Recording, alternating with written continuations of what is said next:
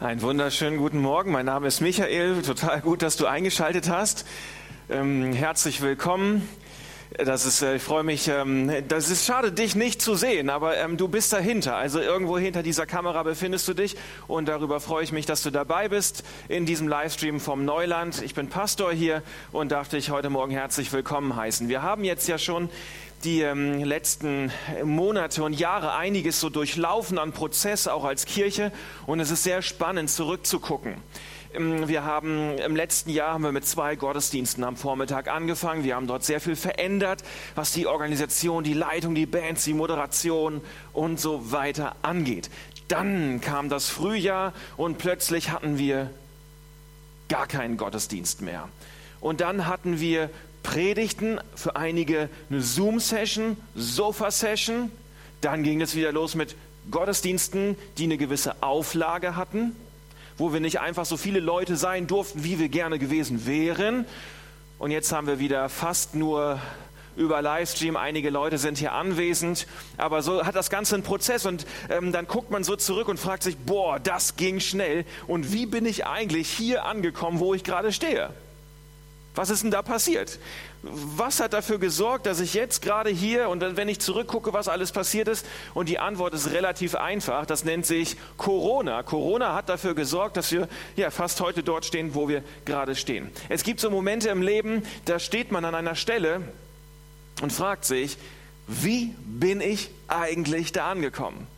Was ist da passiert? Warum stehe ich gerade hier, wo ich gerade stehe? Vielleicht bist du schon mal beim Zahnarzt gewesen und der bohrt so fleißig rum. Bzzzt. Und dann da nochmal und mit jedem Bzzzt klingelt bei ihm die Kasse und du hast ein Loch mehr. Und dann fragst du dich, wie bin ich hier hingekommen? Ja, äh, die Antwort ist relativ leicht. Das hat in dem Fall nichts mit Corona zu tun, sondern mit deinen Angewohnheiten, was das Zähneputzen angeht, Schokolade essen und so weiter. Das sollte sich immer einigermaßen die Waage halten. Und wenn das sich nicht mehr die Waage hält, dann weißt du, wo du irgendwann landen wirst. Ja, oder ich gehe vielleicht in den Coop und ich nehme mir vor, ja, ich, ich, ähm, ich, ich, ähm, ich, ich kaufe eine Sache. Ich will nur eine Sache kaufen. Was passiert? Ich gehe mit fünf Sachen wieder raus. Hat das schon mal jemand gehabt? Darf ich da ein paar Hände sehen? Ja, einige strecken hier die Hände, ihr zu Hause müsst das jetzt nicht machen, entspannt. Ähm, aber so gibt es manchmal Sachen, ja, da gehe ich mit fünf Sachen aus dem Korb raus und frage mich, wie kann das eigentlich sein? Wie, was ist denn da passiert? Ich habe mal gehört, es ist ganz wichtig, man soll sich einen Einkaufszettel schreiben und sich da dran halten. Und das soll man vorher machen, vorher den Einkauf, also ein kleiner Tipp, äh, kleiner, ähm, wie nennt, nennt, sich das noch, ähm, Lifehack, Einkaufszettel vorher schreiben. Also es gibt bestimmte Dinge im Leben, da steht man irgendwo und dann fragt man sich, wie bin ich eigentlich dorthin gekommen? Ich selber bin auch gerade in einer besonderen Situation. Der eine oder andere weiß Bescheid, wenn du nicht, ist nicht so schlimm. Ähm, aber da frage ich mich auch, wie bin ich eigentlich dorthin gekommen, wo ich gerade stehe? Und dann gucke ich zurück und reflektiere vielleicht so ein paar Sachen und denke, ja, da sind einige Sachen nicht so gut gelaufen, wie sie hätten laufen sollen. Und nach außen hin sehen die Dinge dann vielleicht unterschiedlich aus, aber es gibt da so einen bestimmten Kern, der mich selber verfolgt, der irgendwie in mir drin steckt und vielleicht steckt er auch bei dir ein Stück weit drin, das weiß ich nicht, aber ich habe gemerkt, ich habe davon etwas in meinem Leben. Und das, was ich dort habe, das hat auch dann dafür gesorgt, dass ich vielleicht heute dort stehe, wo ich stehe. Und das Spannende ist, dass auch die Bibel davon spricht. Und ich denke, wenn sich jemand vor 2000 Jahren die Mühe gemacht hat, das aufzuschreiben, vielleicht ähm, hat das auch etwas mit deinem Leben zu tun, wie das auch etwas mit meinem Leben zu tun hat. Und die Bibel sagt, tu das nicht, mach das nicht, sei nicht so, weil wenn A, dann irgendwann B. Dann wirst du irgendwann vielleicht bei B stehen und dich fragen, wie bist du da eigentlich hingekommen? Und die Antwort ist dann, naja, weil A. Ähm, ich werde euch gleich noch erzählen, worum das geht, aber bevor ich erzähle, worum das geht, ja, das ist, das ist schon eine herausfordernde Botschaft. Und bevor ich das ähm, auf den Punkt bringe, worum es mir geht heute Morgen, möchte ich, habe ich gleich wieder eine gute Nachricht, ja, damit ich die Stimmung hier nicht zu sehr in den Keller ziehe und natürlich auch ein bisschen Spannung aufzubauen. Ähm, ich habe also, ich habe, wir haben ein Problem, kommen wir gleich zu, und ich habe aber auch die Lösung dafür. Natürlich, ich habe euch wieder eine Lösung mitgebracht, das hatten wir schon mal vor ein paar Wochen. Das ist jetzt nicht die Lösung für all deine Probleme. Aber es ist die Lösung für ein ganz bestimmtes Problem. Ähm, wir haben, sind bildmäßig so ein bisschen beschränkt heute, aber ich habe das hier ähm, mal mitgebracht. Das solltest du jetzt so in etwa sehen können, ja? Ähm, ja, so ein bisschen, da winken Leute, geben mir noch so heimlich Regieanweisungen. Aber ich glaube, man kann das hier sehen, also hier drunter liegt etwas. Das ist die Lösung für das Problem, was wir heute besprechen werden. Und es, mir ist ganz wichtig, wenn wir, ja, wir werden gleich in die Bibel schauen, ähm, worum es bei diesem Problem geht und dann auf die Lösung kommen wir dann auch noch irgendwann. Ähm, wenn wir die Bibel lesen, das ist ganz wichtig, dass wir die Bibel immer durch eine bestimmte Brille lesen, nämlich durch die Brille von Johannes 10, Vers 10. Dort steht, dass Jesus gekommen ist, um Leben zu bringen, Leben im Überfluss. Ähm, und wir finden ganz viele Dinge in der Bibel, wo Gott dann sagt, hey, mach besser nicht A, sonst landest du bei B. Warum tut er das? Warum ist Jesus auf die Erde gekommen, um Leben zu bringen? Es lag ja nicht einfach nur daran, dass irgendwie im Himmel der Familiensegen schief hing und die dort schlechte Laune hatten und Gott sich dachte, naja, dann schicke ich mal meinen Sohn auf die Erde, da geht es ihm vielleicht ein bisschen besser. Wer sich ein bisschen auskennt mit den Zusammenhängen der Bibel, der weiß, damals in Israel, da war eine ganze Menge los. Das, waren, das Land war besetzt, ja, von den Römern. Stell dir vor, du lebst in der Schweiz, besetzt von Deutschland? Wäre das schön? Hat da jemand Lust hinzugehen? Nein. Also, für Gott war das ein großes Opfer, seinen Sohn dorthin zu bringen. Aber Jesus hat das getan, weil er sich dachte, hey, wir haben diesen Menschen geschaffen, da läuft es nicht rund, die haben irgendwie das Leben verlassen, was sie eigentlich brauchen, und ich möchte ihnen wieder helfen, auf diese Lebensspur zu kommen und dann auch noch in das ewige Leben hinein zu flutschen. Flutschen steht nicht in der Bibel, das habe ich mir gerade ausgedacht. Aber so finden wir in der Bibel immer wieder Hinweise und das ist die Idee von Gott gewesen, dass er sagt, wow, ich, ich sage ihnen am besten, was sie tun sollen, A, damit sie bei B landen oder was sie vielleicht nicht tun sollen, C, damit sie nicht bei D landen. Und so gibt es eine bestimmte Sache, über die ich heute sprechen möchte, damit wir die eben nicht so häufig machen und möglichst aus unserem Leben heraushalten. Da geht es Ah, da kommt noch ein Bibelvers, der ist auch wichtig. Und dann geht es um Stolz, um Hochmut, um Übermut. Und diese Sache kann dich dahin bringen, dass in deinem Leben du an, an Stellen kommst, an die du gar nicht unbedingt hättest kommen wollen, wie beim Zahnarzt. Und dann guckst du zurück und denkst, oh, vielleicht war davon etwas in meinem Leben. Hochmut, Stolz, Übermut kann, äh, kann deine Karriere kaputt machen, kann deine Beziehung, deine Nachbarschaft, kann sogar deine eigene Persönlichkeit kaputt machen. Die Bibel sagt dazu in Prediger 11, Vers 2, wo Hochmut ist, da ist auch Schande. Ähm, die Elberfelder übersetzt es noch etwas anders. Kommt Hochmut, dann kommt auch die Schande. Das ist herausfordernd. Wie gesagt, ich habe die Lösung für dieses Problem dabei. Ähm, du musst nicht allzu viel Angst haben vor dieser Nachricht, weil es kommt noch eine Lösung. Aber trotzdem kann dieser Hochmut, dieser Stolz, dieser Übermut etwas mit deinem Leben machen, dass du an Stellen kommst, wo du nicht hin möchtest und auch was mit dem Leben der Leute um dich herum. Und ich möchte noch mal ganz klar sagen, das hier ist nicht einfach nur ein Gebot für Christen. Vielleicht hast du heute Morgen eingeschaltet, ähm, und kennst Jesus vielleicht noch gar nicht so gut oder du weißt noch nicht wirklich, was du damit anfangen sollst ähm, und fragst dich, ja, puh, das hat jetzt nichts mit mir zu tun, steht ja in der Bibel. Also ich glaube nicht an die Bibel, also hat es nichts mit mir zu tun. Das ist eine, Gott gibt uns hier eine, eine Weisheit mit, die nicht einfach nur für Christen da ist. Die nicht einfach nur dafür da ist, sondern Gott glaubst oder, oder ganz doll glaubst, ein bisschen glaubst, sondern das, das ist eine Regelmäßigkeit, das ist eine Gesetzmäßigkeit. Wenn wir mit unserem Leben auf eine bestimmte Art und Weise unterwegs sind, dann zieht das etwas nach sich. Ja? Ich gehe in die Werkstatt, mache einen Ölwechsel. Ah, was passiert? Werkstattleiter kommt, da sind noch fünf andere Sachen kaputt. A gleich B. Und so ist das, dass Gott uns davor bewahren möchte, dass Schande, dass etwas Ungutes, eine, eine Unwucht in unser Leben hineinkommt. Und deswegen sagt er, hey, mit, dieser, mit diesem Stolz, mit dieser Übung, da musst du mal genauer hingucken. Stolz, Hochmut kann dich dahin bringen, dass du nicht gerne nach Hilfe fragst, dass du Hilfe nicht annehmen kannst, aber selber immer ganz tolle Ratschläge hast.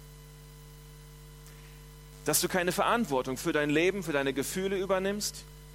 Daran sind dann andere schuld. Stolz kann dich dahin bringen, dass du es eigentlich besser weißt als dein Chef. Du weißt es eigentlich besser als dein Nachbar, wie man den schönsten Rasen überhaupt herbeizaubern kann. Du weißt es besser als dein Mitarbeiter oder als dein Kleingruppenleiter. Du weißt es besser als dein Pastor. Nein, das kann nicht sein. Das halte ich für ausgeschlossen, aber du denkst es vielleicht. Stolz und Hochmut kann dich dahin bringen, dass du aufbrausend bist, dass du denkst, Regeln gelten nur für die anderen. Dass ähm, deine Kommunikation manchmal etwas schnippisch ist und du in einem Halbsatz so Sachen fallen lässt, gerade so in E-Mails kann das ganz schnell passieren. Ich kenne es zumindest aus meinem Leben. Stehst so drüber, musst da nochmal was droppen lassen. Interessant, ähm, in der Bibel im Neuen Testament finden wir eine Aussage, da sagt Paulus, eure Rede sei ja, ja oder nein, nein.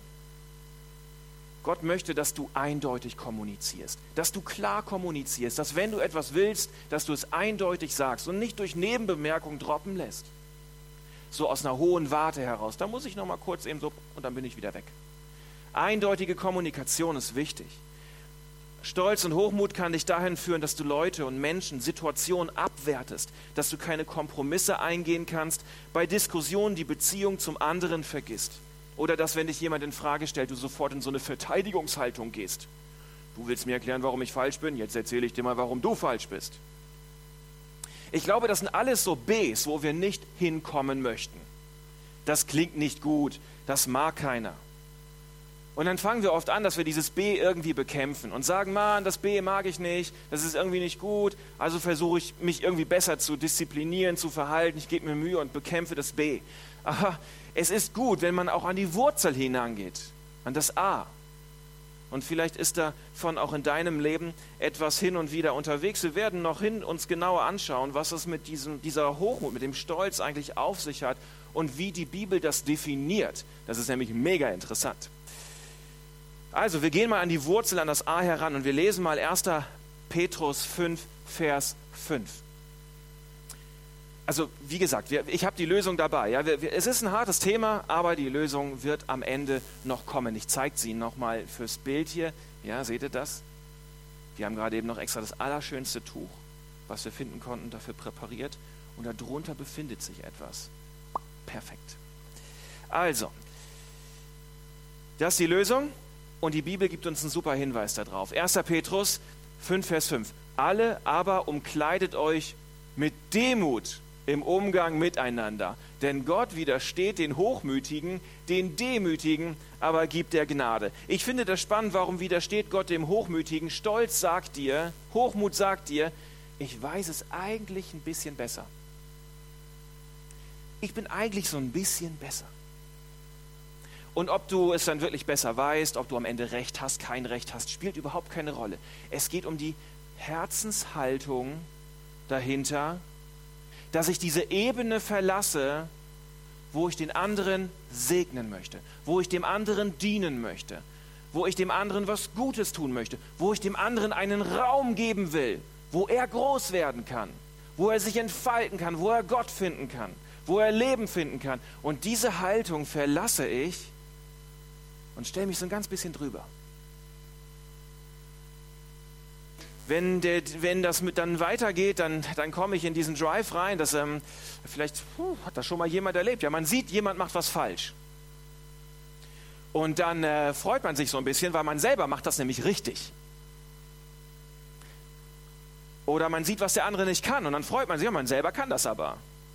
Ist eigentlich ein bisschen gemein. Das ist ein bisschen, das ist Hochmut, weil ich an der Stelle die Schwäche des anderen mit meiner Stärke vergleiche. Der demütige Weg wäre es zu sagen, wow, da macht jemand was falsch und dann vergleiche ich es mit den Dingen, die ich auch falsch mache, die auch bei mir falsch laufen. Dann habe ich eine Gleichwertigkeit, eine, eine, eine Ebene, dass ich sage Schwäche mit Schwäche und nicht, ich nehme eine Schwäche von dem und vergleiche das mit dem, was ich richtig mache. Ähm, wenn, ich, wenn ich hochmütig bin, wenn ich stolz bin, dann befördere ich mich so ein bisschen über den anderen rüber. Ich, ich stelle mich so ein ganz bisschen da hoch und meine, ich kann das so bewerten. Demut bedeutet, ich befördere den anderen nach oben. Ich mache mich klein, ich kann dem anderen dienen. Ich habe eine Herzenshaltung. Es geht nicht um Recht haben, richtig, falsch. Ja, das denken wir manchmal und da ist auch tatsächlich eine Connection da drin, das sehen wir gleich noch. Aber am Ende geht es um das Herz, was dahinter steckt. Wenn ich hochmütig bin, dann verlasse ich die Ebene, dass ich dem anderen etwas Gutes tun möchte, dass ich den anderen dienen will, dass ich mich unter ihn stelle und sage, wow, ich möchte dir Raum geben, ich möchte dich anfeuern und stelle mich dann beim Hochmut so ein ganz bisschen darüber. Gott widersteht dem Hochmütigen ähm, und Hochmut erkennt man manchmal auch an der Sprache. Wie redest du über andere Menschen? Wenn du über andere Menschen redest oder über sie nachdenkst, hast du diese Haltung des Dienens oder des Bewertens? Wie gesagt, ich habe die Lösung dabei. Keine Angst, man kann da gerne zu stehen. Manchmal muss man tief in sein Herz hineinblicken und auch reflektieren, Situationen, wo man im Leben unterwegs ist, wo man mit Menschen unterwegs ist, Mitarbeiter, Nachbarn, Chef, Kleingruppenleiter, in Beziehungen. Wie habe ich meine Haltung dem gegenüber? Stelle ich mich manchmal so ein bisschen darüber oder habe ich eine dienende Haltung? Gott widersteht dem Hochmütigen. Es ist auch die Quelle der Sünde. Ja, Gott sagt, mach A besser nicht, aber ich weiß es besser. Ich mache trotzdem A, weil ich denke, nee, nee, ich werde schon nicht bei B ankommen. Zähne muss ich nicht putzen, werde schon nicht zum Zahnarzt müssen, hat noch nie wehgetan. Es kommt. Und genauso weiß Gott manchmal gewisse Dinge etwas besser und sagt, ah, besser nicht A machen, besser nicht A machen. Sünde bedeutet immer Zielverfehlung. Aus dem Altgriechischen. Zielverfehlung. Ich komme nicht da an, wo Gott mich haben möchte. Und Gott möchte mich dort haben, wo ich zum Leben komme und zum ewigen Leben. Also, das ist eine interessante Sache. Ähm, es ist ein schmaler Grad zwischen Stolz und zwischen Erkenntnis. Ich kann natürlich auch aufgrund meiner Erfahrung, du kannst aufgrund deiner Kompetenz Dinge wirklich vielleicht besser wissen als der andere. Das gibt es ja. Es gibt gewisse Hierarchien in der Firma, es gibt gewisse ähm, Strukturen, Leitungsstrukturen, sogar in der Kirche gibt es sowas. Und da ist es ja normal, dass ich aufgrund von Erfahrung, Kompetenz oder auch einem gesunden Selbstbewusstsein Dinge manchmal besser weiß. Das ist nicht verboten. Aber nochmal, das Spannende dahinter, das Entscheidende ist immer die Herzenshaltung. Und jetzt gucken wir mal, wenn wir uns überlegen, wo steht Gott in dem Ganzen? Also vielleicht bist du auch mit Jesus unterwegs und glaubst, dass da ein Gott ist, dann denken wir, okay, der steht irgendwie über mir. Gott muss ich dienen. Das ist schon in Ordnung. Ich kann mich ja nicht über Gott stellen, da wäre ja bescheuert. Also, Gott steht über mir, ich diene ihm. Aber was ist jetzt mit anderen Menschen? Was ist mit anderen Menschen? Und da denken wir vielleicht zuerst, okay, eigentlich auf Augenhöhe. Eigentlich sind wir so auf Augenhöhe miteinander. Und das Spannende ist, wenn ich in die Bibel hineinschaue, dann erkenne ich halt etwas anderes nämlich dass ich Menschen gar nicht auf Augenhöhe begegnen soll, sondern dass ich Menschen so begegnen soll, dass ich mich runterstelle und sage, ich möchte dienen. Egal wem ich begegne, wenn du nächste Woche unterwegs bist, du begegnest deinem Mitarbeiter, deinem Angestellten, deinem Chef, deinem Kleingruppenleiter, deinem Nachbarn, es ist deine Aufgabe, dich runterzustellen. Zu sagen, ich möchte ihm dienen. Ich bin jemand, der andere anfeuern möchte. Ich möchte, möchte jemandem was Gutes tun. Ich möchte, dass jemand weiterkommt in seinem Leben und in seinem Glauben und dafür stelle ich mich unter ihn. Hochmut ist, ich habe die falsche Sicht darüber, wo ich in Beziehung zu dem anderen stehe und die Bibel sagt, mein Standing ist immer darunter, egal wem ich begegne. Philippa 2, Vers 3. Überheblichkeit darf keinen Platz bei euch haben. Vielmehr sollt ihr demütig genug sein, von euren Geschwistern höher zu denken als von euch selbst. Ja, wir sehen, dass diese Augenhöhe gar nicht vorkommt.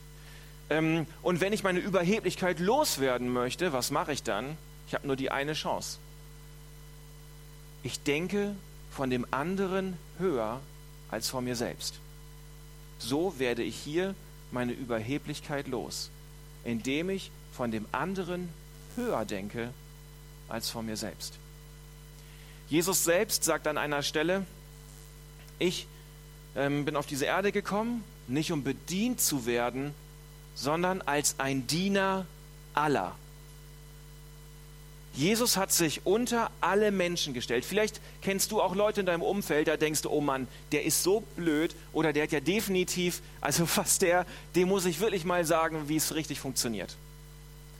Und ob du recht hast oder nicht, spielt gar keine Rolle, sondern dieser kleine Moment, wo du dich so ein bisschen drüber stellst. Wenn Jesus selbst sagt, er möchte, ja, Gott selbst, Gott selbst macht sich klein und sagt, ich werde der Diener aller Menschen. Wie viel mehr darf ich das tun? Egal, wem ich begegne, egal, was der richtig, falsch, gut, cool, doof, uncool, komisch und so weiter, wie viel mehr darf ich das tun und sagen, ich stelle mich drunter und begegne jemandem, jedem in dieser dienenden Haltung, wie Jesus das vorgelebt hat. Also, wir haben 1. Petrus 5, Vers 5, umkleidet euch mit Demut. Also ich habe ja noch euch eine Lösung ähm, versprochen für das ganze Problem. Und die, ähm, die Lösung, die, die kommt hier schon ganz gut durch in diesem Bibelvers. Aber diese Lösung, die kann man sogar, man kann sie sogar anfassen. Man kann diese, Lös diese, diese Lösung, ja, also man soll sich umkleiden mit Demut, das heißt ja, man muss erstmal was ablegen, ja. Also wenn man, wenn man sich was anzieht, dann muss man vorher was anderes. Ja, morgens, wenn du aus dem Bett kommst, der Pügi, Pügi, wie sagt ihr das Schweizer da? Pügi.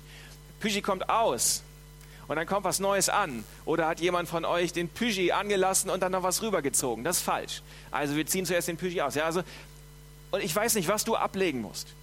Aber vielleicht ist da etwas an dir, was auch manchmal sich so ein bisschen diese dienende Haltung verlässt und so ein bisschen rüber. Das wollen wir ausziehen. Ja, ich, ich, ich versuche das jetzt mal vorzumachen, indem ich mein, mein, ja, das hier ausziehe. Und ich hoffe, das geht mit dem Mikrofon gut. Ja, das funktioniert einigermaßen. Okay, ja, also dafür muss man was ablegen. Jetzt kommt die Lösung. Uh. Ich habe euch was mitgebracht. Der eine oder andere hat es schon gesehen. Das nennt sich Schürze, ja? Seht ihr das hier? So, jetzt muss man hier hinten noch einen Knoten machen. Das ist Arbeit, ja, ist nicht so leicht. Es ist gar nicht leicht. Aber ich habe es vorher einmal probiert, da hat es gut funktioniert und von daher gehe ich davon aus, dass es jetzt auch funktionieren wird. Ja, so, das war jetzt der Überhandknoten, glaube ich, heißt er bei den Pfadfindern. Es kommt dann noch so eine Schleife rauf. Es ist ein bisschen Arbeit, sich sowas umzulegen, ja. Aber wenn ich so eine Schürze anhabe, hey, man soll das hier noch ein bisschen schön machen, habe ich gehört.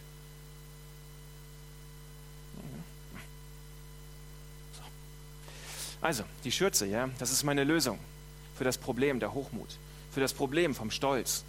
Das Problem, dass ich, ähm, dass, dass ich manchmal an Dingen in meinem Leben stehe, wo ich, wie bin ich da hingekommen? Wieso habe ich mich hier in der Beziehung verhakt? Warum habe ich mich in dem Miteinander verhakt? Warum habe ich mich mit mir selber verhakt? Warum bin ich da stehen geblieben und rückwärts gelaufen und nicht weitergekommen? Warum war ich da aufbrausend? Warum habe ich dann einen Kampf geführt, der unnötig gewesen ist? Kann ich sagen, ich brauche so eine Schürze. Ich möchte mit einer dienenden Haltung im Leben unterwegs sein. Und egal, wem ich die nächste Woche begegne, und selbst wenn das jemand ist, dem ich eigentlich echt mal die Meinung blasen müsste, weil der wirklich definitiv daneben ist, ich ziehe eine Schürze um. Und ich mache mich zum Diener, wie Jesus das getan hat. Und ich sage, hey, möchtest du einen Kaffee? Liebet eure Feinde, sagt Jesus. Und so begegnen, also wir wissen, dass wir Gott so begegnen sollen, dass wir eigentlich, dass Gott irgendwie über uns steht. Und das fällt dann eigentlich noch relativ einfach. Aber Menschen mit einer Schürze zu begegnen, mit dieser inneren Haltung, ist manchmal dann doch herausfordernd. Aber vielleicht hilft dir das und ähm, wenn du sehr mutig bist, nimmst du dir eine echte Schürze und läufst damit die ganze Woche über rum. Da wirst du sehr viele gute Gespräche haben, das verspreche ich dir. Aber es wird dich einiges kosten, aber vielleicht darfst du dann ähm, die nächsten Wochen hier mal davon berichten im Gottesdienst, auch was dir dabei passiert ist. Aber du musst schon echt mutig sein dafür. Ja? Da müsste der Pastor auch als Vorbild jetzt vorangehen. Okay, ich denke da nochmal drüber nach. Also, das soll dich auf jeden Fall ermutigen. Ich habe dir noch eine Sache mitgegeben und das ist eine Sache möchte ich dir noch mitgeben, bevor dann die Band ähm, auf die Bühne kommen darf. Das ist ein wunderbarer Satz, den ich gelesen habe. Horst Schulze ist ein deutschstämmiger Hotelier und Christ, der das Ritz-Carlton mit aufgebaut und groß gemacht. Ein Hammer-Typ könnt ihr googeln. Und äh, diese Hotelkette Ritz-Carlton, so High-End, wirklich richtig gut. Und der hat seinen Mitarbeitern, hat er einen Satz mitgegeben, der ist sackstark, wirklich. Den musst du unbedingt mitnehmen, den darfst du nie wieder vergessen. Das ist der beste Satz ever, wenn wir miteinander unterwegs sind, wenn du im Leben, in der Kirche, im Hobby, im Job bist, wie du Menschen begegnen sollst. Der hat echt was kapiert, dieser Ritz-Carlton, und er hat Folgendes gesagt. We are ladies and gentlemen serving ladies and gentlemen. Also, das bedeutet, deine Aufgabe ist es zu dienen. Ja? Das ist schon eine Herausforderung. Aber dann das Coole ist, we are ladies and gentlemen. Ich bin kein Depp. Ich muss mich nicht klein machen. Es geht nicht darum, dass ich mit Asche und Sacktuch und irgendwas den ganzen Tag rumlaufe und sage, alle Ehre gebührt Gott. Das funktioniert nicht. Das ist keine Demut, sondern ich weiß, wer ich bin. Ich weiß, was ich kann. Ich weiß auch, wo meine Position, mein Platz ist. Ich weiß, von wo aus ich Menschen dienen und segnen kann. Ich weiß, von wo aus ich Menschen etwas Gutes tun kann. Ich weiß, wem ich etwas Gutes tun darf. Und dann weiß ich aber auch, dass ich Leute, wenn ich Menschen begegne, es sind Ladies, es sind Gentlemen. Es ist nicht irgendjemandem, wo ich mich jetzt so ein bisschen rüberstellen muss. Also das darfst du mitnehmen für die nächste Woche. Die Band darf nach vorne kommen. Und manchmal gibt es einige Bs in unserem Leben, wo wir angekommen sind und äh, wir schauen zurück und es gibt Sachen, da kann man manchmal was in Ordnung bringen, manchmal kann man Sachen nicht in Ordnung bringen, manchmal muss man nach vorne schauen, das überlasse ich dir selber, wie du damit umgehst. Aber für die kommende Woche, ich glaube, das ist eine relativ einfache Sache, die du umsetzen kannst. Pack deine Schürze um und ähm, sei so unterwegs, dass du Gott und Menschen dienen möchtest. Und ich bin gespannt, was bei dir passieren wird nächste Woche. Ich denke, das wird nicht ohne Folgen bleiben. Ich spreche noch ein Gebet. Danke, Jesus, für deine Gegenwart. Hier im Fliederweg 3, aber auch da, wo jeder Einzelne jetzt gerade in diesem Moment zu Hause ist und zuschaut. Danke, Gott, dass du ein wunderbarer Vater bist, der Gutes für uns vorgesehen hat, der nicht möchte, dass wir Bs ankommen, sondern dass wir richtige A's machen. Und danke, dass du uns dabei helfen möchtest, diese Dinge umzusetzen dass wir einander in, in Demut, in Liebe, in einer dienenden Haltung begegnen, damit wir gut durchs Leben kommen, damit Segen von uns ausgeht und wir in die Ewigkeit bei dir verbringen können. Danke, dass du da bist an diesem Morgen und mit jedem auch in die nächste Woche durchstarten willst. Amen.